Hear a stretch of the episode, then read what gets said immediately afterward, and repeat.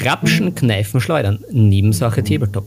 Euer Quell des Wissens zum Thema Warhammer Underworld.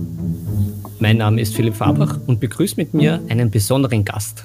Einen ausgewiesenen Regelexperten für alles und meinen Lieblingsgegner seit Shakespeare-Tagen. Tristan Stadler. Hallo, hallo. Danke für die Einladung. Die zweite. Ja, gerne, lieber Tristan. Ja, ja. Hier bei uns kommen immer Experten zu Wort. Ui. Und manchmal auch ich. naja, gut, ich, ich darf ja sowieso die ganze Zeit reden, also von daher. Da Ach, schon wurscht. ist schon alles egal. Aber wir haben ja heute ein, ein sehr, sehr schönes Thema, nämlich ähm, seit 12.12.2020 ist ein, ein fantastisches Datum, gibt es ja die neue Grundbox der vierten Saison Warhammer Underworlds im gut sortierten Fachhandel, wie zum Beispiel im Siren Games. Natürlich. Und ja, da ja mir und auch dir das äh, Spiel ja persönlich sehr am Herzen liegt, haben wir uns gedacht, dann machen wir doch zu zweit ein Special für unsere Nebensache Tabletop Sachertörtchen. Ja, wo ist das eigentlich her mit den Sachertörtchen? Das habe ich verpasst, glaube ich, bis jetzt. Ja, das, das, das war ein bisschen, äh, kam in einer Folge, kam das auf, dann ist das äh, ein Instagram-Ding geworden. Da kamen dann schon einige Namensvorschläge und da war eines Sachertörtchen. Das, das hat uns allen gefallen. Ja, jetzt, jetzt sind, das, sind das die Sachertörtchen. das stimmt, hat was Süßes. Eindeutig, ja. jo, dann gehen wir mal in, in Medias Res, wie man so schön heißt. Ja. Äh, wie es so schön heißt. Ähm, jo, also wir, wir zwei sind ja da schon äh, seit der Season 1 ja mit an Bord und ich habe ja dem guten Warhammer Underworlds einiges zu verdanken, nämlich äh, bin ja da komplett ins Hobby zurückgekommen durch das gute Spiel, sowohl ja. was das Zocken und das Malen äh, betrifft. Bin da auch zu den ersten Turnieren äh, zu dir in deinen guten Laden gekommen. Mhm. Ja, und wir, wir zwei sind uns ja dann auch näher gekommen. Mhm. Äh, als, als, als es eine Zeit vor Corona gab und wo man noch zu gepflegten Afterwork-Battles sich treffen konnte. Ja, das war auch immer ganz nett. Ja, auf, auf das freue ich mich auch schon wieder, ja. wenn es wieder soweit ist. Es gibt ja auch wieder eine Zeit nach Corona. Und von, von, von daher, äh, erzähl doch du mal, äh, warum äh, ist für dich das ganze Warhammer Underworld so reizvoll? Was, was gefällt denn dir da sehr gut? Hm, ich finde, es kombiniert einfach sehr viele Sachen. Also das, das spricht mich an als Vielspieler. Ich habe da halt, mhm. ich habe meine, meine Miniaturen in der Hand, ich werfe Würfel, ich muss aber auch gleichzeitig ein bisschen Deck bauen und habe auch diesen, weiß ich nicht, dieses Brettspiel-Feeling, dadurch, dass ich äh, angenehmerweise einmal kein Maßband mitnehmen muss, weil sich das Ganze halt einfach auf einem Brett spielt mit, mit Feldern und so. Gibt's auch, ja, es hat auch die, die, die Regelwerkdichte eigentlich eines guten Kartenspiels, möchte ich sagen. Also da gibt's meistens relativ wenig Spielraum für Interpretationen. Das ist ja im, im Tabletop äh, doch schlimmer teilweise, normalerweise. Mhm. Und es ist einfach auch grundsätzlich von Games Workshop, glaube ich, ihr erstes, wo sie auch selber sagen, dass das ihr erstes äh, ausgewiesenes Turnierspiel ist. Und egal, ob man jetzt Turniere spielen möchte oder nicht, ich spiele einfach sehr gern mit einem guten Regelwerk, wo mein Gegner und ich nicht verschiedene Interpretationen derselben Regel haben können. Weil dann kann man mhm. sich auch besser aufs Spiel und auf den Spielspaß konzentrieren. Wie gesagt, abgesehen von Turnieren oder sonst was, aber ich werde ja nicht dafür bezahlt, dass ich dieses Regelwerk selber interpretiere und umschreibe, damit es funktioniert, sondern möchte es ja spielen, um mich zu entspannen. Und da ist ein gutes, wasserdichtes Regelwerk eigentlich das A und O meiner Meinung nach. Mhm. Ja, da, da gebe ich dir recht. Das sind ja sehr gute Punkte, die du genannt hast. Äh, was, was mir auch noch taugt, um da zu ergänzen, es ist halt auch sehr schnell. Also eine Partie geht ja im Normalfall ja auch sehr schnell über die Bühne. Ja, vor allem wenn man dann ja nicht so viel labert daneben, dann hat man da schon in 20 Minuten eine Runde eigentlich durch. Genau, was natürlich, wenn man nur kurz Zeit hat, äh, es ist halt eben sehr kompakt. Also du hast halt wie du schon angesprochen hast, viele Elemente sind in dem Spiel vereint und es geht auch schnell, es ist kompakt, es ist halt auch vom Spielmaterial eben im Gegensatz zu so manch anderen Tabletop-Spielen äh, auch relativ leicht transportierbar. Kleine Box, äh, die, die, die Boards sind auch überschaubar, sie sind auch auf so manchen Küchentisch aufbaubar. Ja, ja. ja und das, das macht es auch schon ganz fein. Auch ein perfektes Mittagspausenspiel, wenn man sowas sucht und der Kollege zufällig auch angefixt wurde. Genau. Und wir wollen ja heute auch die, die Folge für Neueinsteiger und alte Hasen, so wie wir zwei das sind, Tristan, gestalten. Ähm, und jetzt ist natürlich auch wieder ein, ein guter, guter Zeitpunkt zum Einsteigen, da ähm, ja auf erstens mal das äh, Warhammer Underworlds ist ja in verschiedenen Modi äh, spielbar. Mhm. Da musst du dann später das eher ein bisschen ausführen, weil es gibt ja nicht nur den Turniermodus, sondern kann da auch so ein bisschen casual spielen und die Karten verwenden die man schon hat, also was auch für uns praktisch wäre prinzipiell. Aber für die, für die Neueinsteiger, der, der, der, ich sage mal, der klassische Turniermodus, äh, ist ja immer gültig mit den letzten zwei Seasons. Und jetzt äh, sind ja die, die älteren Karten von Nightfall ausgecycelt worden. Aufgrund von Corona hat sich das ja eher ein bisschen gezogen. Das heißt, jetzt kann man super einsteigen. Ich, äh, ich, jetzt schleudert es mich sicher. Jetzt, ich probiere es aber auszusprechen. Ui, pass mit auf. dem die Rechessen. fast. Fast. Diachasm. Diachasm, okay. Was, was eines der wenigen Mankos von, dem, von der neuen Season ist, es ist unaussprechlich. Unaussprechlich für, gut. Für Philipp zumindest. Ja, für, für mich. Für mich. Also ich, ich muss mich ja da ein bisschen anschütten, wie man in Wien sagt, und daneben greifen. Das, das gehört dazu. Ich um, meine, es ist wahrscheinlich nicht die beste Wahl gewesen jetzt für einen äh, Namen, aber es ist okay. ja, es, es, es, es, es spielt die Komplexität des äh, Spiels wieder, sage ich jetzt. Kommt darauf an, wie viel man schon am Namen rein, reinhaut. Man kann es genau. auch sehr, sehr gemütlich spielen, muss ich sagen. Vor allem auch, weil du es eher angesprochen hast mit den Neueinsteigern, also perfekter Zeitpunkt für Neueinsteiger aus mehreren Gründen. Äh, das Regelwerk jetzt in der vierten Season ist, wie ich es eh schon angesprochen habe, auch so gut wie noch nie und tatsächlich mhm. so einsteigerfreundlich wie noch nie. Also wer sich ein bisschen mit GW-Spielsystemen bis jetzt auseinandergesetzt hat, ähm, was ich für ein Problem habe mit den Regelwerken zum Beispiel ist, dass viele Regeln sind oft verpackt in einer Geschichte. Mhm. Was vielleicht lustig zum Lesen ist, aber zum Regeln suchen und auch verstehen, ist es ein Graus.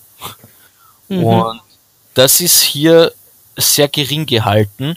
Plus wir haben eh seit äh, Beastgrave, also seit der vorigen Season, das Regelwerk wird einfach immer besser. Wenn du dir das jetzt durchsiehst, es ist tatsächlich als Regelwerk zu erkennen. Äh, das heißt, mhm. du hast eine vorne eh auch eine, eine kurze Einleitung, eine Story-Einleitung, auch von den zwei Warbands, die drinnen sind und worum es überhaupt geht. Und dann geht es aber schon los und du hast einen schönen Aufbau, der dich wirklich mal einführt, wie schauen überhaupt die, diese Fighter Cards aus und ähnliches, äh, was macht überhaupt, was hat es mit diesen Karten auf sich, wie schaut das Brett aus, was gibt es da für verschiedene Felder, es sind eh nur drei oder vier Typen eigentlich, äh, wie funktioniert eine Runde, wie schauen die Würfel aus und ganz am Schluss haben sie sogar einen Glossar eingebaut, was glaube ich ein ziemliches Novum ist für GW-Spiele. Der Glossar ist sogar brauchbar. Mhm. Und, und am Schluss gibt es ja noch die Übersicht mit den Würfelergebnissen, wo man dann genau, auf einen am, Blick dann auch. Ganz am Ende, genau. Gleich auf der Rückseite. Also es ist einsteigerfreundlich wie noch nie, würde ich eigentlich behaupten. Vor allem, sie haben auch einen neuen, also die verschiedenen Modi schon angeführt hast, sie haben einen neuen Modus eingeführt, wo nur äh, die, also wo nur eine Season quasi aktuell ist. Hm, ist das neue Vanguard-Format. Das ist quasi wie das äh, übliche Turnierformat, wenn ich das richtig im Kopf habe, aber nur mit einer Season. Und das finde ich auch, da können wir sicher auch ein, ein gemütliches Einsteigerturnier machen, weil da hat dann halt wirklich jeder äh, Equal Footing, wie man so schön sagt wahrscheinlich. Ähm, da gibt's halt wirklich nur die neuesten Sachen. Das heißt, wenn du jetzt einsteigst, hast du die gleichen Möglichkeiten wie ich. Mhm. Ja, das halt Aber, schon spielt äh, jetzt seit vier Seasons. genau. Aber das heißt, man nimmt sich einfach eine Season raus und äh, dann nimmt man dann halt alle Karten, oder wie? Äh, gedacht ist es, dass du dir die aktuellste Season nimmst, aber du kannst ja nehmen, was du willst, ah. ja theoretisch. Ah, das ist aber nice. Das Eben cool. Vanguard ja quasi so die, die Vorhut oder so. Und ja, ja. das ist auch interessant, weil ein Vanguard-Turnier am, am Anfang einer Season ist komplett anders als das Vanguard-Turnier am Ende einer Season, weil jetzt haben wir gerade eine Starterbox und es kommen ja dann jetzt äh, immer wieder Warbands dazu. Das heißt, äh, da, da, da ist es natürlich noch, der, der Impact ist viel stärker von den neuen Warbands, weil es natürlich viel weniger Gesamt gibt überhaupt. Hm. Ja, und, ich habe ja auch gelesen, es gibt ja diesen Arena Mortis Mode. Was hat es mit dem auf Genau, das ist ja aus dem, äh, da kam zwischen Beast, zwischen dem Ende von Beastgrave und jetzt dem Dire Chasm, äh, gab es eine Erweiterungsbox Arena Mortis wo man sich einfach seinen, seinen Lieblingskämpfer quasi rauspicken kann und den dann in einem Arena-Battle gegen andere Spieler pitcht. Hat äh, die Grundmechaniken funktionieren ähnlich wie in, wie in Warhammer Underworlds, aber äh, ist eigentlich ein, ein eigenes Spiel. Mhm, genau. Ähm, gut, dann schließe ich den Gedanken auch noch ab, den ich vorher angesprochen habe, nämlich äh, Turnierspiel das klassische Turnierspiel, sage ich jetzt mal, sind immer die letzten zwei Saisonen gültig. Das heißt, die sind mit, wir starten mit der neuen, die alte, das Beastgrave ist noch erhältlich. Ja. Sind, auch, sind auch vom Design her, äh, passen die schön zusammen. Also da kommt mir vor, dass er jetzt äh, Games Workshop immer in die Richtung geht, zwei Seasons auch vom Design her in die gleiche Richtung. Ja, ich glaube, das haben sie jetzt, da, dafür haben sie sich jetzt entschieden, quasi. Man sieht es auch an den Kartenmechaniken, dass die da sich über diese zwei Seasons verteilen meiner Meinung nach. Genau, also von daher eben ein guter Zeitpunkt. Man kann noch ein bisschen was nachholen, wenn man will, beziehungsweise halt komplett neu reinstarten. Äh, Und das bringt mich schon zur nächsten Frage, Tristan. Ähm, so ein bisschen Hürden für Neueinsteiger, beziehungsweise äh, gibt es da auch äh, irgendwie, wem kann man eher davon abraten, auf das Spiel zu setzen? Kannst du da ein paar Tipps geben? Oder also mir, mir, mir fällt auf, dass viele reine Tabletopper ein bisschen abgeschreckt sind vom Spiel. Also ich finde, also der, der Hauptrat, den ich da gebe, ist, man muss schon was mit Kartenspielen anfangen können. Oder zumindest mhm. sich rantrauen, äh, was damit zu versuchen, was Neues zu versuchen. Ähm, die Kartenmechanik, also man spielt zwar wie Tabletop gewohnt mit Miniaturen und äh, schiebt die durch die Gegend und würfelt alles wie in, wie in den meisten gängigen Tabletops. Aber die Kartenmechanik hat doch zumindest einen Drittel des Spielerlebnisses äh, für mhm. sich gewonnen, wenn nicht schon die Hälfte.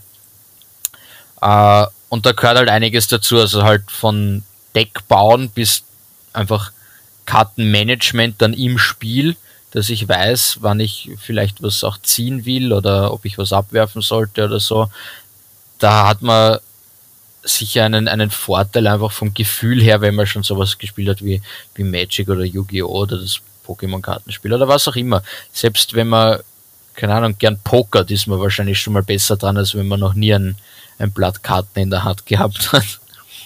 Mhm, das kann ich bestätigen. Also das ist äh, auch aus meiner Erfahrung, glaube ich, für Neueinsteiger auf jeden Fall, wenn man da eben sehr unerfahren ist, was so Deckbau und äh, Kartenspiele in die Richtung betrifft, dann äh, eventuell auch ein bisschen helfen lassen, sich auch im Internet um, umschauen. Äh, zum Beispiel bei Candy Roll Grid oder bei der Warhammer Community oder aber auch äh, bei Path to Glory Underworld.com ist zwar vorwiegend alles auf Englisch, aber da gibt es immer wieder gute Input, äh, wie man mal ein Deck sich zusammenstellt. Und viel ist dann halt natürlich auch mit Erfahrung. Also ich, ich glaube, du kannst es bestätigen. Ich bin dann mit dem Deckbau auch wenn ich immer wieder den Vogel doch irgendwie abschieße mit irgendwelchen Aktionen, aber doch irgendwie auch ein bisschen besser geworden und auch mit meinem Kartenmanagement. Aber ja, um wie du richtig, ja. aber wie du richtig sagst, also wenn, wenn das ein Teil ist, wo, wo er sagt, naja, ist eigentlich nicht so meins, glaube ich, wird man mit, mit dem Underworlds eben keine große Freude haben. Beziehungsweise hat man doch ein bisschen auch einen, einen Weg zu gehen und muss sich da ein bisschen reinfuchsen. Äh, das bleibt einem dann nicht erspart, weil diese ganzen vielen und teilweise komplexen Regeln doch sehr stark ineinander greifen und halt alles über das Deck dann schlussendlich verbunden ist. Genau, also ich würde die Regeln jetzt nicht einmal als allzu komplex bezeichnen, mehr die Regelinteraktionen. Also ich finde, ja, die einzelnen ja. Regeln sind alle sehr leicht zu verstehen. Wie gesagt, es wird auch daran gearbeitet, dass sie immer verständlicher werden. Und das finde ich gelingt ihnen auch sehr gut. Aber es gibt halt sehr viele Möglichkeiten eben. Ja, es ist, es, äh, ich, wenn man jetzt eben kein Magic gespielt hat, aber halt allein mit äh, Kontern auf irgendwas oder das, was in Underworlds diese Reaktionen sind, dass du weißt, wann du, wann du sowas halt irgendwie ausspielst und wie das halt ja dann miteinander interagiert, das, da kommt der, da kommt die Schwierigkeit im Spiel, finde ich. Hm. Ja. Auch hier, das haben sie jetzt um einiges verbessert. In Diachasm gibt es eine ganze Seite für Reaktionen. Ja, ich, ich finde es ich find's auch sehr schön, sie haben auch so ein bisschen so auf Side-Note-Castern äh, ja, gesetzt, ja. um das so zu nennen, dass man wirklich auch so eben diese Interaktionen, die die gewissen Regeln bringen, äh, schön auch getrennt von allem anderen in einem eigenen Castle hat, äh, wo das auch erklärt wird. Das, der, diese Interaktion, eh wie du sagst, weil du hast recht, die, die, die Regeln selbst sind teilweise gar nicht so komplex, aber zum Beispiel, wann eine Karte gespielt werden kann oder wann irgendwie was getriggert wird, etc., etc., das war früher oft unklar und das versuchen sie jetzt eben auch mit den Regeln besser rauszuarbeiten und aber auch vom Design her, indem sie eben extra Castle machen und sagen, okay, ja, schau dir das genau an und so und so funktioniert das Ganze. Ja, also wie gesagt, das Regelwerk ist echt eins der, der übersichtlichsten mittlerweile, das ich seit, seit langem gesehen habe, egal für, für welches Spiel. Und ich finde, das kann man ihnen schon zugute halten. Also sie bemühen sich. Auf jeden Fall. Also konnte man früher definitiv nicht über Games Workshop Spiele sagen. Ja, Chapeau, äh, Lob, wo Lob äh, gebührt und Tadel, wo Tadel gebührt. Dafür sind wir bekannt in unserem Podcast. Ähm, jo, dann, dann glaube ich, haben wir das für die, für die, für die Neueinsteiger und Schnupperer, glaube ich, ganz gut abgehandelt. Jetzt ist die Frage, was unsere Veteranen und alten Hasen wie wir machen. Was hat sich jetzt konkret äh, verändert im ich, ich probiere es einfach wieder. Ich hau das wieder raus im hau Direct Chasm. Im Direct Chasm. fast, fast. Du kannst tatsächlich, also ich weiß nicht, ob man, äh, wie, wie weit ihr jetzt eigentlich mit eurer Chaos Challenge seid, ob du schon dich auskennst jetzt mit Slanish und äh, Zinch. Ja, ich kenne mich jetzt wunderbar aus, aber haben ja, ja, haben wir viele gute Beiträge bekommen. Unter anderem der Gewinner war der Marius, äh, ja. der das sehr, sehr eindrücklich in einem Gedicht festgehalten hat. Aber äh, ich fasse mal zusammen. Ähm, der, der Zinsch, der, der, der wandelt sich immer irgendwie und ist ein bisschen verwirrt und äh, das eine fließt ins andere. Ja. Während das Slanisch irgendwie da, äh, da immer sehr den, den, den Lustfaktor sehr stark im Visier hat. Ja, genau. Und du kannst dir also merken, dass. Ja? ja ich glaube, das Gedicht war irgendwie so, während, während Zinsch noch die Betriebsanleitung liest, Slanisch schon den Vibrat in allen Öffnungen genießt. So okay. okay, auf dem, auf dem Niveau sind wir hier. Okay, passt, passt. Äh, aber dann passt das. Du, du kannst dir den Namen ganz gut merken, wenn du dir einfach merkst, dass wir hier die erste Slanisch-Warband drinnen haben dann, ich habe ich mhm. schon die guten Memes gesehen mit, mit Diagasm. Diagasm. Oh, ja, genau. Und dann yeah. machst du es einfach nur ein bisschen härter und dann hast du schon einen richtigen Namen. Diagasm. Ja, sehr gut, sehr gut. Es ist jetzt für mich Diagasm, egal wie das wirklich heißt. egal wie es wirklich, okay. da habe ich was angefangen.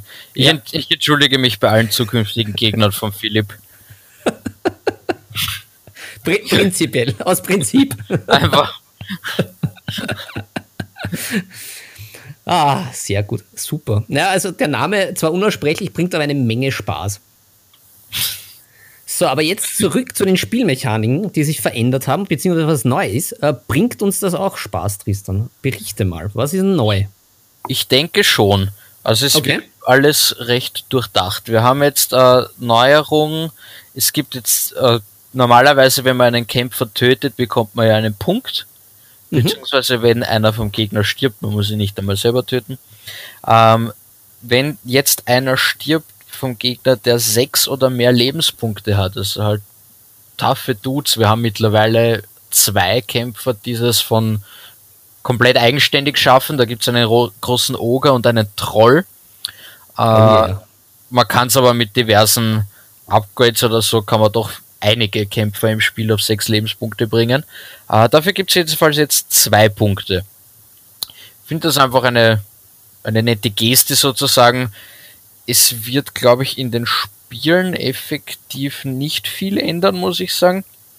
Hm, das glaube ich auch, ja. Man, man glaubt, man, vielleicht höchstens beim Deckbau, dass man sich überlegt, ob man überhaupt einem noch so viele äh, Lebenspunkt-Upgrades zum Beispiel mit reinnimmt oder so.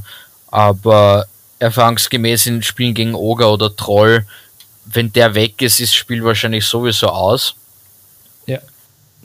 Ob es dann jetzt einen Punkt mehr kriegt hast oder nicht, ist auch relativ wurscht. Aber ja. ich finde es auf jeden Fall nett. Ähm, ja, also fühlt sich auf jeden Fall besser an, weil man hat ja doch einiges an Arbeit geleistet dann, um diesen, diesen Dude wegzubekommen. Also ich finde, das ist ja, schon richtig so. Auf jeden Fall, und, und, wie du ja sagst, wir wissen ja auch nicht, was kommt zurecht, aber es gibt ja auch einige, einige Dudes mit, mit fünf und wenn die aufgepeppt sind, zum Beispiel genau, jetzt die, die neuen Orks. Die, genau, die, die Ork-Truppe, an die habe ich natürlich jetzt auch gedacht, aber natürlich auch jetzt der neue Slanesh-Typ, der Slash. Der, der, der Slangor, ja. Der Slangor, der große. Der hat ja auch schon von Haus aus fünf, also von daher kann es äh, gerade zum Beispiel gegen die Ork-Truppe recht interessant sein, weil die, ja, und wenn da, da kann ich mir schon einiges vorstellen, dass das doch was bringt, weil die ja doch sehr, sehr aggro sind und wenn man dann ja. schon mal einen weg hat und zwei Glory Points kriegt, das kann schon ganz ja, gut sein. Ja, definitiv. Vor allem dann kommen wir jetzt eben, wenn wir jetzt eher an die, an die Veteranen uns richten, hatten wir sicher alle schon diese, diese Spielzüge, wo man irgendwas gemacht hat, um noch irgendeine komplett unerwartete Combo oder so abzuziehen, weil man schon versucht hat zu erraten, was der Gegner vielleicht für ein Missionsziel in der Hand hält, um ihm das noch zu verhindern oder ähnliches. Und da mhm. überlege ich mir jetzt natürlich schon, wenn ich so einen fünf lebens ork habe und es geht jetzt wirklich um die letzten ein bis drei Punkte im Spiel, ob ich dem überhaupt ein Leben mehr gebe, weil eventuell beißt mhm. mir das dann in den Hintern. Ja, genau. Also das finde ich auch ist ein, ein interessanter Twist und wer weiß, wer da noch alle äh, da sich auf dem Schlachtfeld dummeln wird, welche, welche guten äh, Mönsterchen, Männer und Frauen. Äh, ja. Das kann auch ganz interessant werden. Ja. Ähm, ja, es gibt noch ein, eine weitere kleine Änderung, die mir aufgefallen ist, dass nämlich äh, ja die Unterstützung, der Support ja ein bisschen neu geregelt worden ist. Also mhm. es gibt ja. Weniger gut, verwirrend. Ja, genau, weniger verwirrend. Ich, ich, muss mir trotzdem merken, wer immer supportet wird, wer, wenn er wo steht, aber prinzipiell ist es gleich geblieben, wie ich ja nachrecherchiert habe, aber es wird jetzt kein, keine Plus- und Minusrechnung der Gegner mehr gemacht. Vielleicht ja, genau. Du das also, ein bisschen einfacher erklären als ich. ja, so ja früher, früher war es ja so, wenn, äh, also Support funktioniert grundsätzlich so, wenn ein, ein Freund von mir neben meinem äh, Angriffsziel steht, dann treffe ich besser.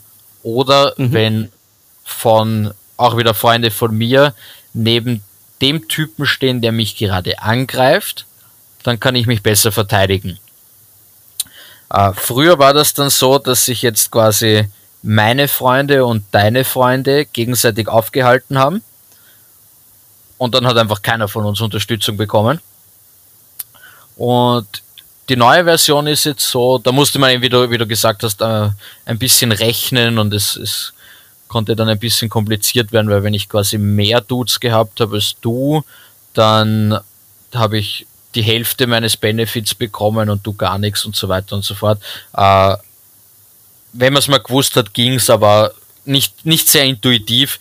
Mittlerweile lassen sich unsere Freunde gegenseitig einfach komplett in Ruhe und wir kriegen beide einfach den vollen Support, je nachdem wie viele Leute äh, uns unterstützen. Also einfach ein bisschen, ein bisschen eingängiger. Wird im Spiel selber, glaube ich, ähm, ja, weiß eh jeder selber, kommt auch ganz drauf an, welche Warband man spielt, wie oft man jetzt wirklich Supports hat oder nicht.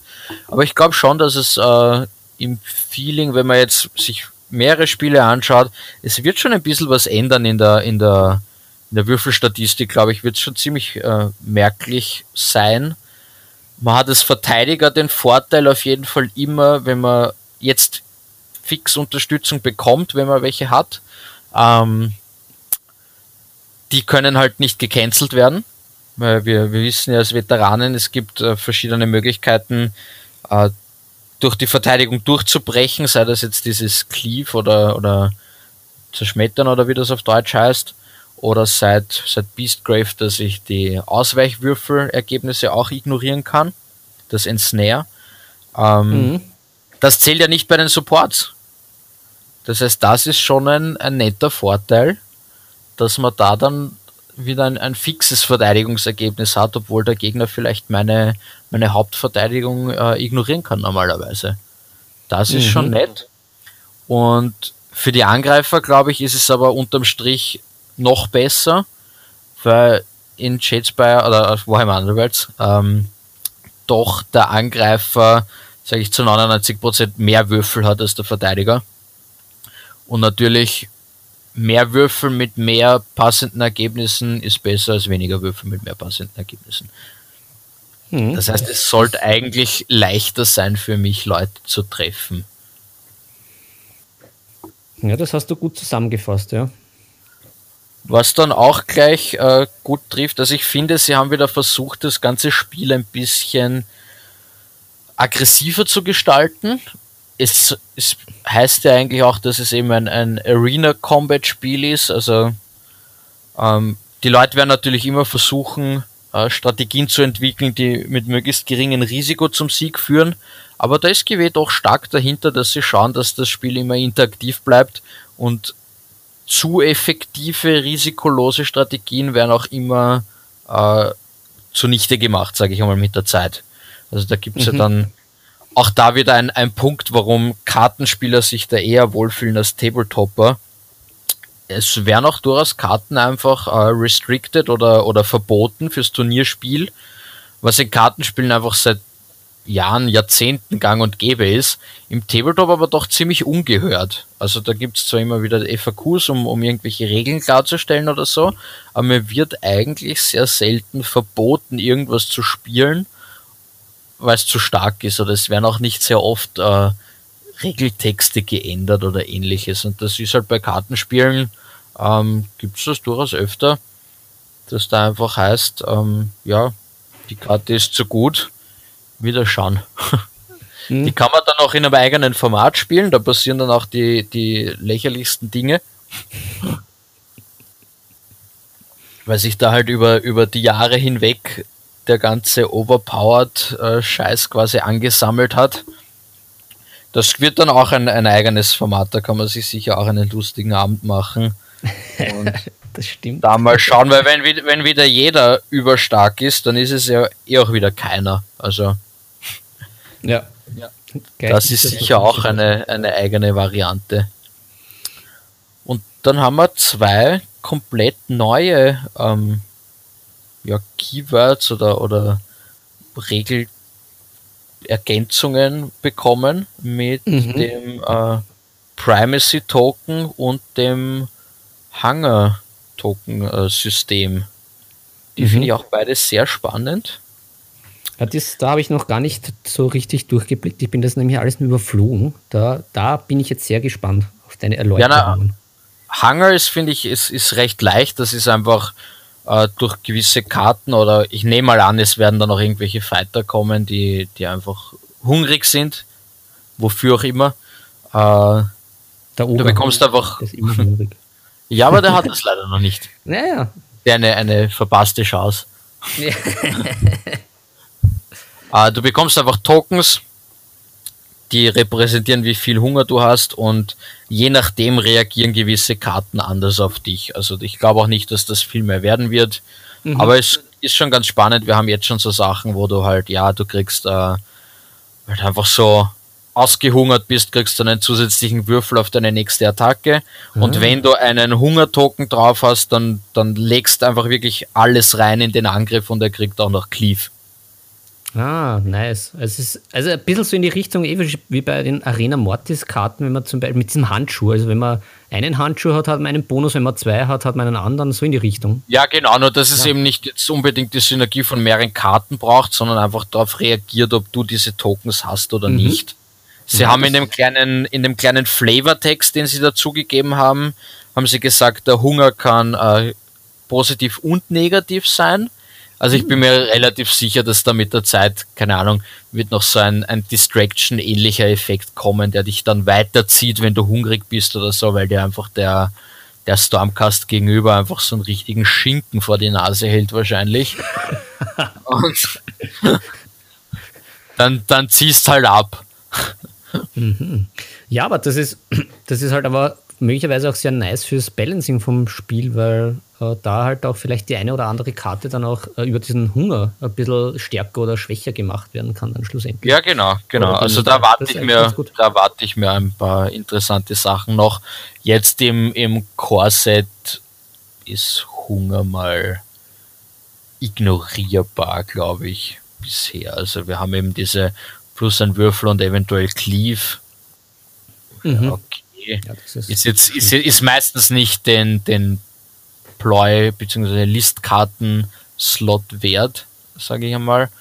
Ähm, ich glaube, es gibt noch irgendwas, wo du dich, äh, wo du dich zu einem also es gibt ein paar Karten, die geben dir auch schon diese Hunger-Tokens. Das ist zum Beispiel, du kannst dich ein Feld hinschieben zum nächsten Gegner am Feld und danach kriegst du einen Hungertoken. Also du laust dem langsam schon so ein bisschen auf, äh, um dann dein, dein Stück abzubeißen. und so weiter und so fort. Also da, da fehlt mir noch ein bisschen was. Das ist jetzt noch nicht äh, erwähnenswert, glaube ich, großartig für einen Deckbau oder ähnlichen. Primacy ist spannend. Das mhm. ist eine komplett neue Mechanik, wo wir uns leider noch nicht äh, hundertprozentig äh, sicher sind, wie es funktioniert. Das ist leider noch ein bisschen ein, ein äh, nicht eindeutiges Wording. Ich hoffe da doch auf ein baldiges FAQ. Da reicht einfach eine kleine äh, Zeile, die das nochmal erläutert. Grundsätzlich ist es so, es gibt Karten, die erwähnen einen Primacy Token, den kennen wir bisher noch nicht. Sobald ein Spieler so eine Karte drinnen hat, da gibt es jetzt Karten, die sagen, okay, du kriegst, äh, ist ein Objective, du kriegst einen Punkt, wenn du am Ende einer Runde den Primacy Token hast. Mhm. Oder es gibt mhm. einen Upgrade, das sagt immer, wenn du wen tötest, kriegst du den Primacy Token. Dann fragen wir uns, was ist dieser Primacy Token? Da gibt es eine kleine äh, Erklärungskarte im Spiel drinnen, in Diachasm. Äh, Primacy, sobald du als Spieler eine Karte in deinem Deck hast, die Primacy erwähnt, musst du diesen Primacy Token mitnehmen und diese zwei Erläuterungskarten äh, dem Gegner vor Spielbeginn zeigen, damit er weiß, es wird um Primacy gespielt. Mhm. Mhm. Äh, was bedeutet das?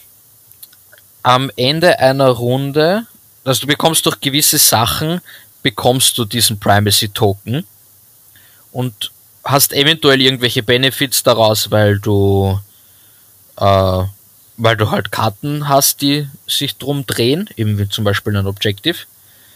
Oder du bekommst, wenn du den Primacy Token am Ende der Runde hältst, automatisch einen ausgegebenen Ruhmespunkt.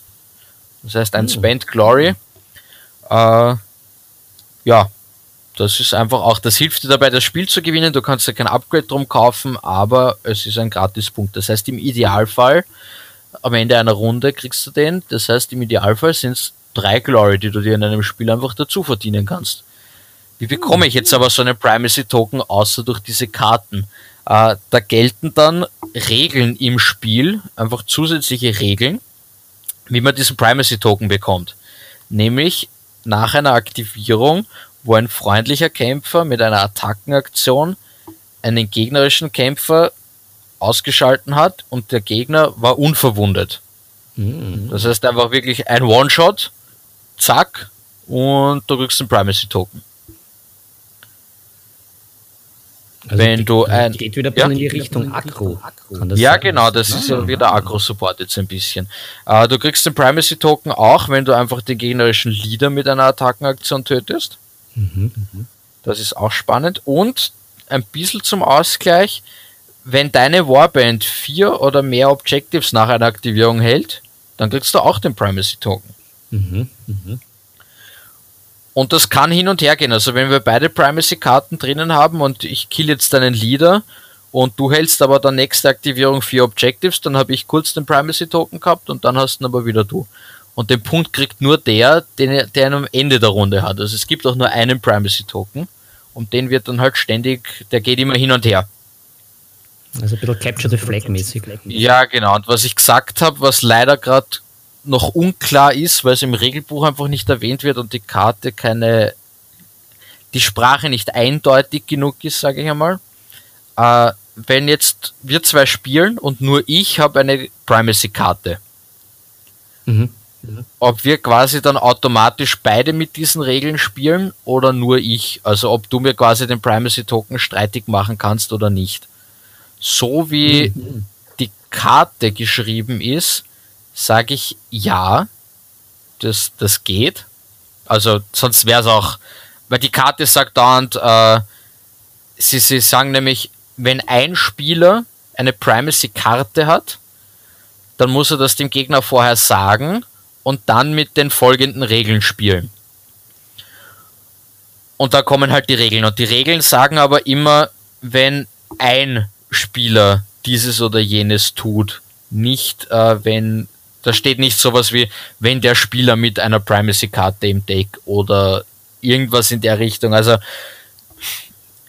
sie halten da eigentlich das, diese Beschreibung für Primacy sehr allgemein. Mhm. Es ist aber im Vorhinein nicht hundertprozentig klar formuliert. Ähm, ja, quasi wer da jetzt eben mitspielen darf um die Primacy. Und das sind sich leider. Primacy-Karten brauchen oder nicht so oft. Ja, ja genau. Ich hoffe, mhm. dass es nicht so ist, weil sonst spielen wir alle zukünftig eigentlich nur noch mit 19 Powerkarten oder von mir aus nur mhm. mit 11 Objectives, weil es muss jeder dann nehmen. Ja, klar, weil sonst hat man immer einen Nachteil automatisch. Sonst hast du einfach automatisch einen Nachteil, weil wenn der Gegner einfach um ein Objective quasi spielen kann, das für dich gar nicht existiert, ja, ja das ist einfach nicht so gut.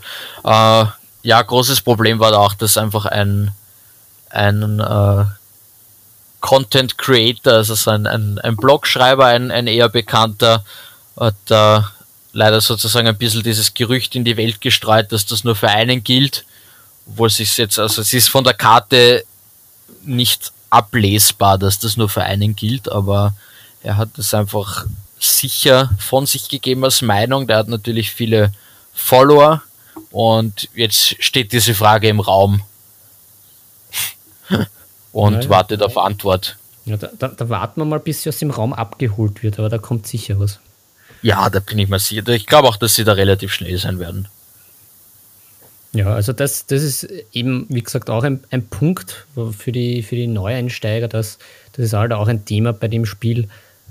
Muss man auch am Ball bleiben wollen bei solchen Sachen, weil da eben, eh wie du erwähnt hast, immer wieder Updates kommen oder Karten begrenzt werden oder gebannt etc. etc. Also das ist halt auch was Wichtiges, wenn man sagt, okay, man will ein Spiel, was fix und fertig ist. Äh, das, da, muss man, da muss man halt auch am Ball bleiben. Eben genau wegen solchen Kleinigkeiten teilweise. Genau, aber dafür gibt es halt auch, das finde ich auch immer sehr erwähnenswert, es muss sich ja nicht, dafür gibt es ja auch die Community, also auch wirklich genau. die, die lokale Spielergemeinschaft. Man muss sich nicht ständig täglich äh, auf Facebook umschauen, ob die Amis jetzt da irgendwo irgendein neues Update haben oder so. Man kann auch einfach den Philipp oder mich fragen, wenn wir am Abend einmal zocken oder so. Oder in einer, per, bei einer SMS oder in einer WhatsApp-Gruppe oder so, wird das auch sehr schnell geteilt und, und einfach weitergesagt und so. Also dafür einfach auch, wenn es einen interessiert, Anschluss suchen und dann bleibt man sicher nicht auf der Strecke. Na, fix nicht. Also da an, an der Stelle auch äh, liebe Grüße an äh, alle unsere Warhammer Underworld-Spieler. Da, da sind wir ja, ja eh ein, ein kleines, feines Krüppchen, was sich ja meistens bei dir im Sirens Games getroffen hat. Also von daher. Da ist schon wieder dieses S. Der S ist wieder eingerutscht. Na, na, das war, ja, das war ein stummes, ein stummes S. Ein stummes S, dafür war es aber sehr laut. ja, das liegt an mir. Im Siren Games. So. Correcto Mundo. Genau, aber da an, an der Stelle äh, liebe Grüße an alle, weil wir sind da ein, ein, ein lustiger, bunter Haufen und, und da, das hat mir an den Turnieren ja auch immer gefallen. Es ist zwar immer sehr, ist ja ein sehr wettkampfbetontes Spiel, aber gerade äh, da in unserem erlauchten Kreis geht es immer ja. sehr, sehr, nett und sehr lustig zu. Also ich, ja, wir freuen uns auch schon wieder. Glaube ich, kann ich für uns beide sprechen. Ja, fix, aber es ist da nie irgendwie ungut mit irgendwas eskaliert und auch immer äh, Regel, äh, Regelunklarheiten, die ja in so einem Turnier dann hier, hier und da auch auftreten können, die sind auch immer relativ schnell geklärt und wenn nicht, dann auch äh, sehr gentlemanmäßig.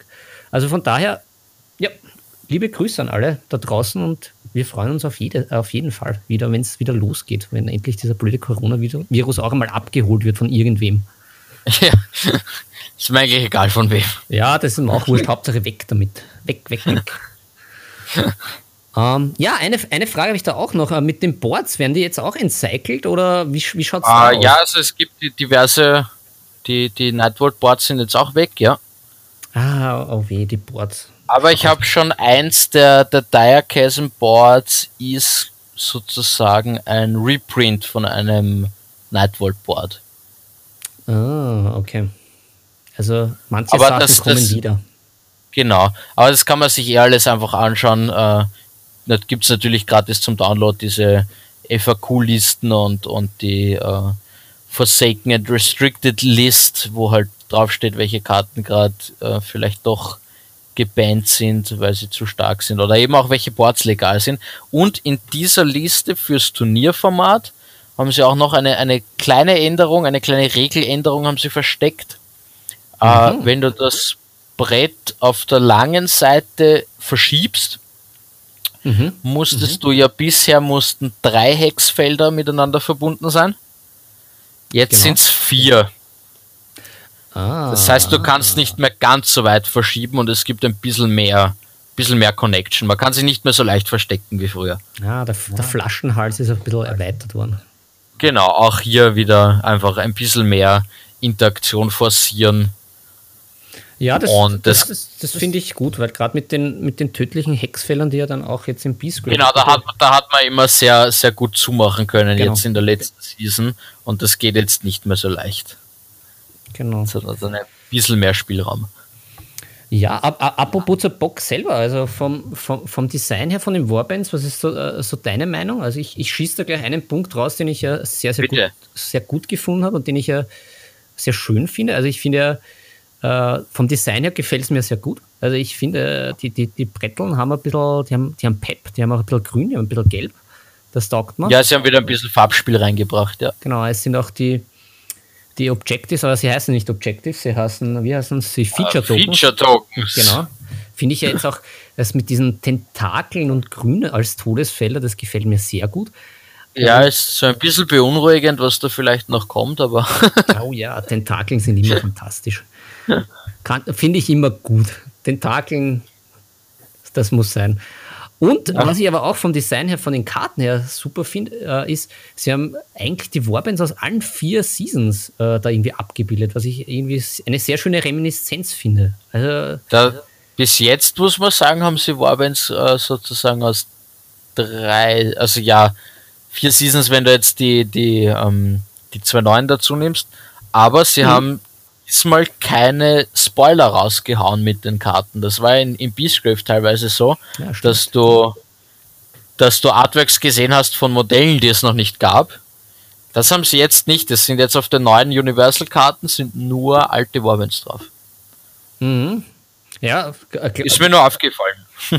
Glaubst du, kommt da noch was? So ähnlich wie bei der Arena Mortis für die, äh, für die gute Skeletttruppe, dass sich da noch was tut, dass man da auch die alten Warbands da ein bisschen wieder reaktivieren kann, auch für die Turniere, weil mit, mit denen ist es dann doch eher ein bisschen schwierig, vielleicht jetzt auch in der, war, war es schon in Beastgrave, aber jetzt auch natürlich in, im Or in der Orgasm äh, Warp äh, Season, dass, dass die wieder reaktiviert werden? Glaubst du, kommt da noch mehr ja, in diese Richtung oder da, glaubst du, da, da kann so? ich gar nichts dazu sagen. Wir, wir haben uns eigentlich alle gedacht, es kommt überhaupt nichts für alte Warbands. Mhm. Dann haben sie jetzt das eben rausgebracht mit Arena Mortis, wo sie Skelette gebufft haben, die es eh gebraucht haben.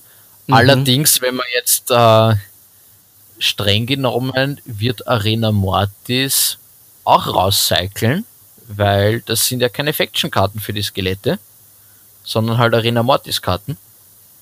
Mhm. Das heißt, der Buff wird ihnen nicht ewig bleiben, außer GW ändert da irgendwas an der, an der Policy. Ja, was ich wieder spannend finde, weil sie zum Beispiel jetzt eben den, den Anführer der Skelette, die ja, glaube ich, die quasi die dritte Warband war, die überhaupt draußen rausgekommen ist. Mhm. Die waren ja die, die erste, die nach der Starterbox, glaube ich, rausgekommen ist. Ähm, jetzt haben sie extra den Anführer neu gedruckt, der auch in diesem Arena Mortis drinnen ist, mit ein bisschen einem anderen Wording für seine Fähigkeit. Aber eben wird, wird das in Zukunft relevant sein? Kommt was Neues mit diesen, mit diesen Rise-Countern oder rotiert es raus und dann ist es eh wurscht? Also ich, ich kann es wirklich nicht sagen.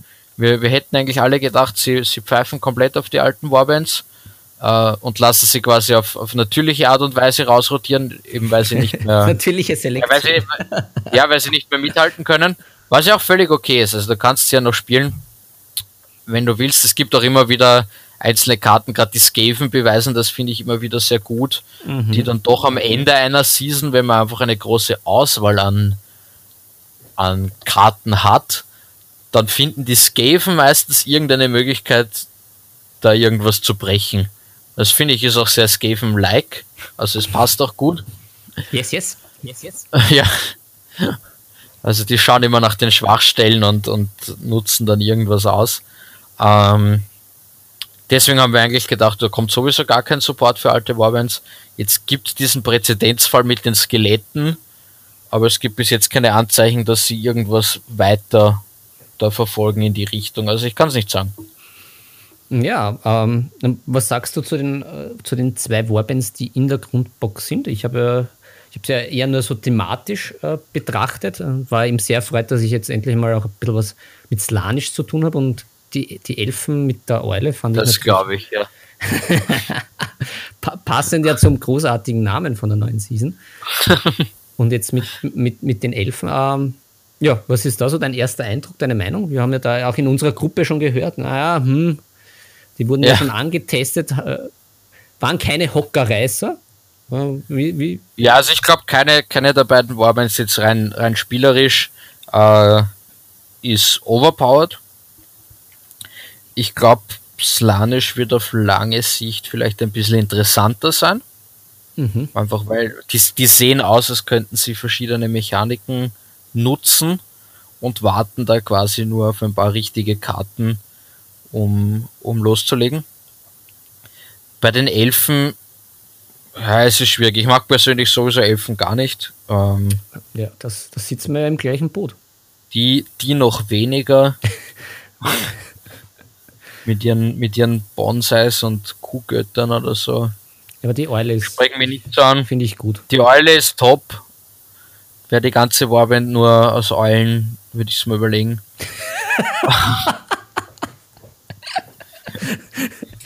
wir an alle Hörer, wir brauchen mehr Eulen einfach. Na, ich meine, also die Modelle sind alle wunderschön, aber ich, ja. von, den, von den Elfen gefällt mir einiges nicht. Äh, ich meine, die, die Schwertkämpfer und so sind schon ganz cool. Der Bogenschütz ist auch okay. Ich verstehe nur nicht, warum die neuen Elfen unbedingt drei Sehnen haben müssen und was das für einen Sinn hat. Ja, damit das wie eine Harfe klingt, wahrscheinlich, wenn er einen Bogen abschießt. Ja, ich kann es echt nicht sagen. Ich finde aber, find aber zum Beispiel mechanisch finde ich den Bogenschützen wieder interessant, weil sie ihm zwei, zwei Schussvarianten gegeben haben. Einmal quasi den, ja, den, den hohen Pfeil, der dann von oben runterkommt und einmal den direkt zwischen die Augen gezielten. Das, das finde ich einfach sehr interessant, das hatten wir auch bis jetzt noch nicht. dass hier eine, eine Fernkampfwaffe einfach verschiedene Feuermodi hat. Ähm, ja, aber ja, Warbands gefallen okay, als, als, also rein optisch jetzt da. Wie gesagt, ich bin kein Elfen-Fan, aber ich glaube, wenn man Elfen mag, warum nicht? Äh, spielerisch, Slanisch wirkt interessanter. Ich bin ein bisschen verwundert, die Elfen haben ja so eine eigene äh, Ether-Quarz-Mechanik, die kriegen da so Tokens am Anfang, hat jeder Kämpfer einen Token, den er entweder ausgeben kann für einen Reroll einmal im Spiel. Hm. Es gibt aber auch einige Karten, die drauf äh, hinweisen sozusagen und den Token dann eventuell für einen verstärkten Effekt bei irgendeinem äh, Spell zum Beispiel dann aufbrauchen. Und da glaube ich, da braucht man einiges an Übung, dass man eben weiß, okay, ist mir jetzt dieser Token, nehme ich quasi einfach einen gratis Reroll im Spiel für jeden meiner Kämpfer oder will ich diese Token für irgendwelche speziellen Effekte benutzen? Und da wundert es mich ein bisschen, dass wir nicht wenigstens eine oder zwei Karten haben, die den Elfen wieder einen Token gibt. Es gibt nämlich einfach keine. Du hast den einen zu Spielbeginn und das war's. Hm. Und das ist einfach von dem, wie bis jetzt Warhammer Underworlds diese Mechaniken aufgebaut waren, ist das einfach unüblich. Also das hat mich einfach überrascht. Wenn wir zum Beispiel schon bei den, bei den Tiermenschen, gab es ja diesen, diesen Ritual-Token. Oh, da ja. kriegst du auch zu, Spiel, zu Spielbeginn einen und dann kriegst du zum Beispiel wieder einen zurück, äh, jedes Mal, wenn du einen Gegner tötest. Ja. Und da halt irgendwie, ich meine, natürlich hast du hier bei den Elfen quasi von Beginn an vier, aber du kriegst halt nie wieder einen. Und dafür, dass sie dann Karten gemacht haben, die die Tokens auch entfernen für einen speziellen Effekt, finde ich spannend, dass es nicht die Möglichkeit gibt, wenigstens einen wieder zurückzubekommen im Spiel oder so. Hm, ja, vielleicht kommt, kommt da doch noch irgendwas. Ich, ich finde es ein bisschen herausfordernd äh, für die, für die Slanisch-Truppe die Inspire-Mechanik. Also die. Ja, das stimmt. Die, ich glaube, gerade für, für Newbies da muss, könnte das Ja, da muss man aber auch wieder schauen, das ist auch oft so eine, so eine Falle mit einigen Warbands. Ich meine, die Slanisch gewinnen auch einiges durch das Inspirieren, muss man sagen. Mhm. Je, nach, je nach Kämpfer. Aber eben, das ist immer tricky. Äh, nicht alle Warbands müssen unbedingt inspirieren. Also den Tiermenschen zum Beispiel, wenn wir jetzt wieder bei dem, bei dem Beispiel bleiben, die sind auch, die inspirieren sehr schwer. Die müssen zwei Gegner töten und können das einfach gegen Elite-Warbands ist es sehr schwer gegen die drei Stormcast zum Beispiel. Mhm.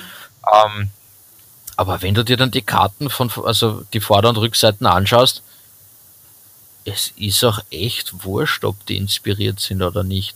Also natürlich sind sie besser auf der inspirierten Seite, aber. Marginal. Ja, wenn, wenn nicht, dann ist auch okay. Jo, ja, sehr fein, sehr fein. Ähm, auf, der, auf der Games Workshop-Seite gibt es ja auch einen, einen Ausblick. Also die nächsten Warbands, die, die stehen ja schon fest. Also da äh, kommen ja, wieder, ja. Wieder, wieder, wieder so eine Chaos-Truppe, eine, eine, eine Ja, da kommen einmal, einmal Chaos-Krieger, einfach un, ungeteiltes Chaos und Echsenmenschen. Yes! Oh, yeah. Ich freue mich auf die Echsenmenschen. Wir haben schon ein, ein Chameleon-Skink nicht gesehen im Preview, weil es getarnt war natürlich. Ja, ja. Ähm, Klar. Ah, auf die, auf die freue ich mich schon wahnsinnig. Da bin ich sehr gespannt. Ja, ich auch. Ich da muss man ja auch sagen, wieder zum, zum, zum Spiel und zum Support vom Spiel von Games Workshop. Sie haben ja letztes Jahr tatsächlich eine Umfrage rausgegeben, welche Warbands die Leute gern sehen würden in Underworlds. Uh, das habe ich gar nicht mitbekommen, das ist aber, das ist extremst nice. Und sie haben zwar das Umfrageergebnis, glaube ich, nie geteilt, aber sie haben zum, eben bei den, bei den Echsenmenschen im Artikel haben sie zum Beispiel geschrieben, ja, wir haben mitbekommen, dass viele von euch Echsenmenschen wollen. Zwinker, zwinker. also das finde ich zum Beispiel wieder sehr, sehr fein, dass sowas dann auch gemacht und umgesetzt wird. Ja, durchaus. If, if, if you want Echsenmenschen, you got it. Ja, um und ich glaube, die machen Bemal. genau. Die machen beim Maltenisch, glaube ich, auch wahnsinnigen Spaß. Ich kenne die Modelle noch nicht, aber Echsenmenschen, da kann man eigentlich nicht schief liegen. Ja, also sehr gut, sehr gut. Ne, ich muss ja dann noch maltechnisch bin ich jetzt sehr stark im Verzug. Jetzt muss ich da muss ich ein bisschen auf, muss ich wieder ein bisschen zuschauen. Dass ich ja, ich freue mich auch schon. Freue mich schon auf die Feiertage. Bin auch gerade am, am Pinseln, aber ich komme gerade im, im, Weihnachtsstress überhaupt nicht dazu. ja, ich komme dazu, aber ich, die, die, die Massen haben sich auf, aufgetürmt mittlerweile mit diesem Song of Ice and Fire Spiel. Jetzt halt noch das, das Orgasm auch noch dazu. Das ist alles. Ja. Die, die, aber weil wir vorher auch hatten, ja, ja, wegen, wegen der alten Warbands. Ja. Einfach durch neue Universals, glaube ich, da bin ich auch schon sehr gespannt, weil wir die, die Hunter- und Quarry-Mechanik wird jetzt auch wieder erweitert. Mm. In Diachasm. Das war ja jetzt in Beastgrave, ähm, haben wir ja beide eigentlich auch schon festgestellt, ist eine coole Mechanik, aber nur eigentlich, wenn deine Kämpfer schon von selber Hunter sind. Genau. Weil, weil sich sonst zahlt sich einfach überhaupt nicht aus, ein Deck zu bauen. Das wird dann einfach sehr kombolastig, weil du musst die mhm. Karte ziehen, damit du ein Hunter wirst, da musst du die Karte ziehen, die dir was bringt, das Hunter. Und so gut waren die Karten nicht, die dich zum Hunter machen. Genau.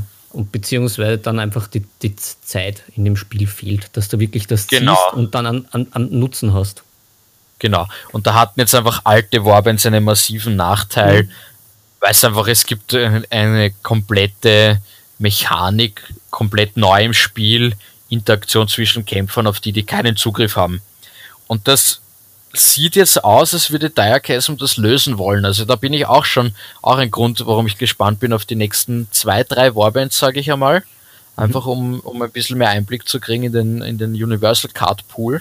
Aber wir haben jetzt ja Diachasm auch nochmal für Veteranen interessant, die erste Starterbox, die keine Reprints dieser Standardkarten hat. Mm, ja, stimmt. Das sind hauptsächlich, also da sind nur neue Karten drinnen, die halt jeder benutzen kann, zusätzlich zu den beiden Warbands. Ähm, ich bin auch gespannt, ob sie, ob sie jemals diese Standardkarten wieder reprinten, weil spielen tut sie eigentlich eh niemand. Und sie haben ja mit Beastgrave angefangen, dass jede Warband schon mit einem spielbaren Deck ausgestattet ist in der eigenen Box. Was am Anfang des Spiels ja nicht der Fall war. Mhm. Und ich glaube, deswegen war es früher notwendig, diese, diese Standardkarten zu haben. Ich glaube allerdings, das ist es jetzt dann einfach nicht mehr. Und ich bin der Überzeugung, dass die rausrotieren werden. Und das wird sehr spannend, weil stell dir eine Underworlds-Welt vor ohne einen Sidestep. Hm, sch sch schwierig, schwierig, aber. Der war einfach immer da. Ja, ja. das stimmt. Ja, die Klassiker ich meine, sie haben, da, Sie haben, sie haben Distraction auch reprintet in diesem Gift Pack, also es ist ja nicht so, als ob man nicht einfach sagen könnte, diese Karte gilt wieder oder man druckt einfach eine neue. Aber da bin ich gespannt, quasi, was da noch kommt. Ein hm. interessanter Präzedenzfall. Ja, durchaus. Jedenfalls gibt es da jetzt Karten drinnen, die endlich Leute sinnvoll zu Huntern machen und dadurch finde ich auch alten Warbands, die die Hunter-Quarry-Mechanik ein bisschen näher bringen können. Also du hast die, die Waffen in Diachasm, sind jetzt äh, Soul Tooth, glaube ich äh, Waffen mhm. oder Soul Seeker oder so. Irgendwas mit Seelen. Und das sind einfach diese normalen Waffen, die wir kennen. Diese, diese Standardwerte, drei Hämmer, zwei Damage für ein Schwert, zwei Hämmer mhm. und Reichweite für den Speer und so weiter. Ähm, allerdings machen die dich automatisch zum Hunter, sobald du diese Waffe trägst. Ja, das ist nice. Das ist echt gut, weil das zahlt sich aus. Ja, die stiegen jetzt gerade ein bisschen ab noch gegen Emberbone aus Beastgrave. Weil du da einfach, wenn du wen killst, noch einen Punkt kriegst. Das ist einfach objektiv besser. Weil Punkte gewinnen Spiele. Aber es ist gut, dass du die Option hast. Mhm. Und wenn Emberbone rausfliegt, wären die sehr interessant. zusätzlich haben sie noch die Fähigkeit, du kannst äh, rerollen, wenn du jemanden äh, anzielst, der schon einen Move oder Charge Token hat.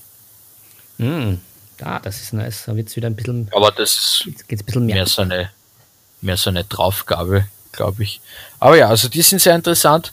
Und es gibt jetzt äh, Savage und dann was auch immer. Das gibt dir immer minus einen Defense-Würfel, immer einen Verteidigungswürfel weniger. Allerdings zu einem Minimum von 1. Mm. Und das sehen wir jetzt schon. Und dafür gibt es halt irgendeinen Bonus. Und da sehen wir halt jetzt schon, gerade die alten Warbands haben oft nur einen Verteidigungswürfel. Mhm. Das heißt, für die hat diese Karte einfach keinen Nachteil. Ja, stimmt. Ah, gut, Und da gibt es jetzt ja. zum Beispiel, da gibt's jetzt zum Beispiel zwei, äh, beide machen dich zum, zum Hunter auch automatisch, geben dir eben minus einen Verteidigungswürfel, aber eine davon gibt dir dafür plus einen äh, Schaden auf Reichweite 1 und 2 Attacken, also ganz normales Great Strength, das dich aber auch zum Hunter macht. Mhm. Und das zweite gibt dir plus zwei Movement. Uh, das ist Und richtig. das ist super sexy. Ja. Und diese zwei Karten alleine haben mich dazu gebracht, meine Chosen Axes jetzt wieder auszugraben und die stehen gerade vor mir am Maltisch. Uh, das, das, das, ist aber, das ist aber gewagt, aber natürlich mit den Karten macht das Sinn.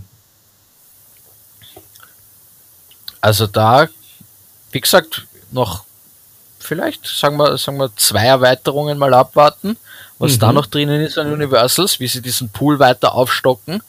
Aber dann sehe ich zumindest eine Möglichkeit, sowas eben wie, wie Chosen Access oder auch gern die Gods One hat zum Beispiel, äh, vielleicht wieder ins Spiel zu bringen. Ja, Weil sie eben, Ja, sie kriegen einen extrem starken Bonus, aber ohne den, den Nachteil, den die neueren Warbands allerdings kriegen würden, zum Ja. Beispiel. Weil da Die halt doch öfter jetzt schon mehr Verteidigungswürfel haben und so. Hm? Ja, super, das sind ja, das sind ja wirklich gute News. Also so, weit bin ich noch gar nicht vorgedrungen. Das klingt aber wirklich sehr, sehr fein. Vor allem, weil viele der, eben der älteren Warbands ja doch eher langsam sind. Eh, eh so wie die, die Zwerge oder eben die Skelette Die, die, die Chosen Axes gewinnen dann natürlich den Preis für die für die schnellste Warband. mindestens. Zwerge on Speed. Ja, ja. Ja, aber es ändert auf einmal was, wenn der, wenn der Fuel Grimnir auf einmal 4 statt 2 Movement hat, dann Auf jeden Fall. Weil hart, schaut er schon gleich ein, eindrucksvoller aus. weil hart im Nehmen sind die, die kleinen Kerlchen. ja, Und im Austeilen auch. Sie müssen nur hinkommen. ja. Ja, das ist die große Schwierigkeit. Ja, sehr schön. Na, ich glaube, da haben wir, haben wir die ganze Sache jetzt äh, sehr, sehr fein äh, besprochen. Oder hast du noch ein, ein Thema, Tristan? Du darfst, äh, hier nimmt sich ja niemand Blätter vor den Mund. Hier darf ja alles Da nimmt sich niemand Blätter Nein. vor den Mund, Na, weil ich schon vorher gesagt habe, dass wir so im Weihnachtsstress sind. Ja, Äh, wir im Siren Games suchen wir dann für nächstes Jahr auch wieder Unterstützung im Team. Also einfach Mhm. für, für den Verkauf und für die ganzen Bestellungen und ähnliches. Äh, Bewerbung von jetzt bis, glaube irgendwann Anfang Mitte Januar. mhm. Einfach mit, mit Lebenslauf und Motivationsschreiben an store at sirengames.at. Äh, wir würden uns natürlich freuen, wenn man Verkaufserfahrung schon hat, weil wir jetzt doch schon einfach einen gewissen Level auch an Qualität halten wollen und müssen. Aber grundsätzlich, wir suchen. Mhm. Mhm. Ja, sehr gut. Dann Ausgeschrieben ist das ja auch bei uns natürlich überall auf Facebook und auf Instagram. Also für, für mehr Informationen dort nachschauen. Ja, ja, ihr lieben Hörerchen, also, fa- falls euch das gefallen hat, was ihr gehört habt, äh, habt hat der zukünftige Chef sich schon vorgestellt mit einem guten Spiel. Äh, ja, da, da fleißig Bewerbungen und Motivationen schreiben. Und ansonsten fleißig Warhammer Underworld spielen. Ja, ja, das sind sehr gute Abschlussworte, denen ich mich äh, nur anschließe. Wird nur besser und hat Zukunft. ja, und wie gesagt, wenn es dann wieder mal so weit ist, äh, äh, euer guter Laden offen hat oder das eine oder andere Turnier dann wieder über die Bühne geht, äh, seid mutig unter Anführungszeichen und schaut vorbei. Wie gesagt, das ist im, immer eine Garde. Äh, gebrieft seid ihr, was auf euch zukommt, spieltechnisch. Ja, da gibt es jetzt keine Ausreden. Ähm, ja. Und je mehr Leute dabei sind, umso größere Garde ist. Also da genau. Grüße auch an unsere Tschechen, die aus Prag kommen. Die werden es wahrscheinlich nicht hören, aber wir sind ja sogar eigentlich immer international unterwegs. Ja, natürlich. Ich war da schon viel unterwegs für das Spiel. genau. Und der Philipp hat sicher auch immer Zettel und Stift mit, falls wer Autogramme will. Fix. Also die Autogrammkarten, ja. das ist äh, noch ein, ein, Das muss ich mal gleich aufschreiben. Das muss ich dann in unsere, in unsere äh, nächste Samstagssendung vom neuen Jahr als, als Vorsatz, muss ich das hinterlegen. Äh, endlich Autogrammkarten ja. ausdrucken. Ja, am besten fragt sie immer während dem Spiel. Ja. Damit, genau. er, damit er abgelenkt wird. Genau, dass das einmal sonst, auch für mein Gegenüber mal fair ist, da ich mit meinen Kunden. Genau, sonst, sonst dominiert er da einfach alles. Es ist schon, ist, ist schon immer lustig, wenn man sich hinsetzt, gegenüber sitzt der Philipp. Man weiß einfach, wie es ausgeht. Knapp, knapp geht's aus. Aber knapp nicht für mich. ja, wobei, wobei, eine, eines der, der, der lustigsten Matches, äh, die ja um den Turniersieg gegangen, die hatten eh wir. Du mit dem Oger und ich mit Discapens damals noch. Das war echt, das, das war echt scheiß knapp. Das war, das war schon ewig her. ja, ist schon ewig her. Aber an das kann ich mich noch erinnern. Und ich kann mich noch immer erinnern, dass ich es ein bisschen bereue, dass ich den, den Troll nicht attackiert habe, sondern mich versucht habe, äh, Skaven Ach ja, den, den Troll, weil du jetzt vorher gesagt hast, Oger, ja, ja. Ah, Troll, den Troll. Ja, ja, ja. ja, ja. Wie, genau. er, wie er da rumgesessen ist und seine Bücher gelesen hat. Ich erinnere mich. Ja, stimmt. Der war, das war, da war er sehr intellektuell drauf, der Troll. Ja. ja Aber wehe, du störst ihn. ja, klar. Das ist wie in der Bibliothek, da muss man auch bitte um Ruhe, ja. die Leute sind konzentriert, das geht so nicht. Ah, jetzt muss ich den Troll umbauen. Danke, Philipp, super. ja, ich würde so mich erreichen. Mit so einer Brille und. ein Buch, ein Buch, statt dem, statt, was schmeißt er? schmeißt da irgendwas herum? Ja, so ein Frosch, so ein Frosch ja, hat er in der Hand, statt dem einfach ein, ein Buch genau. und halt so eine, so eine große Brille aufsetzen. Ja, genau. Das, ist, das, das erwarte ich mir das nächste Mal, wenn, wenn der Troll wieder ausgepackt wird. Aber der, der wird hoffentlich auch wieder mal spieltechnisch relevant, weil der hat gerade auch sehr viele äh, Boosts bekommen. Also es gibt jetzt durch dieses, äh, weiß ich nicht, Alpha-Predator-Thema jetzt aus Diachasm. Ah, ja. Da, da wirst du jetzt auch dafür belohnt, wenn du einfach äh, groß und stark bist. Mhm. Also es gibt, es gibt Sachen, da kriegst du Punkte, wenn du einfach die meisten Leben am Feld hast oder wenn du, wenn du wenigstens eine, eine Attacke hast, die vier Damage macht oder wenn du erfolgreich irgendwen haust mit einer Attacke mit 4 Damage oder so. Das ist nice. Naja, da. Das ist alles so Ogre Territory, der Troll freut sich, die Crushers freuen sich mhm. und die Chosen Axes freuen sich. ja, also da muss ich wieder mal nicht nur in den Keller lachen gehen, sondern auch meine Warbands, die ich da jetzt schon eingestaubt habe im Keller, natürlich immer in Griffweite, weil das, ja, das halte ich sonst nicht aus, wenn das im Keller irgendwo verräumt wäre und ich komme nicht hin. Ja, ja. Muss, ich, muss, ich wieder, muss ich das wieder alles entstauben und äh, nochmal begutachten. Das, das klingt wieder nach einer Menge Spaß und auch, auch ein bisschen Arbeit. Aber ja. wird gemacht. Großartige Experimente stehen uns bevor. Ja, dafür ist das Spiel ja da. Genau. Gut, mein lieber Tristan, dann würde ich sagen, dann, dann machen wir, dann lassen wir den Vorhang fallen für dieses äh, wunderbare Speziale mit der mhm. vierten Season von Warhammer Underworlds. Äh, namens Diachasm. Diachasm. So, jetzt habe ich es auch einmal richtig ausgesprochen. Oh, jetzt du es auch richtig ausgesprochen. Passt, das, ah. das war jetzt ein Crit. Jo. sind zum Schluss, ja. Ja, und mit diesem äh, verbalen Crit äh, verabschieden wir zwei uns. Ähm, wie gesagt, nochmal schöne Grüße an, an, all, an alle unsere Warhammer Underworld Mitspieler und, und Gegner. Wir sehen uns dann hoffentlich wieder post-Corona-mäßig. Und Genau. Und schreibt uns ruhig auch, wie ihr die neue Season findet und was ihr, worauf ihr euch freut beim Spielen. Genau, fix. Das übernehme ich jetzt ein bisschen mal die Sprüche von Markus. Ja. Aber nicht, ja. dass der, der Kommentarstrom abreißt. Ja, genau, auf unserer guten Instagram-Page auf äh, Nebensache Tabletop auf Instagram. Jetzt, äh, na, jetzt versagt man schon die Stimme, das ist jetzt ein Zeichen. Jetzt ist, es ist zu spät. Jetzt, jetzt ist es zu spät. Du Gut, hast zu viel gegeben. ja, das stimmt. Diesmal haben wir zwei zu viel gegeben. Und jetzt kommt das auch mit, mit diesen klassischen Rausschmeißworten. Du bist ja, du bist ja der Markus-Impersonator förmlich ja schon. Die, die, Würfel sind gefallen, es ist Zeit, sie über Bord zu werfen. Viel Spaß beim Malen und Spielen wünschen euch Tristan und Philipp.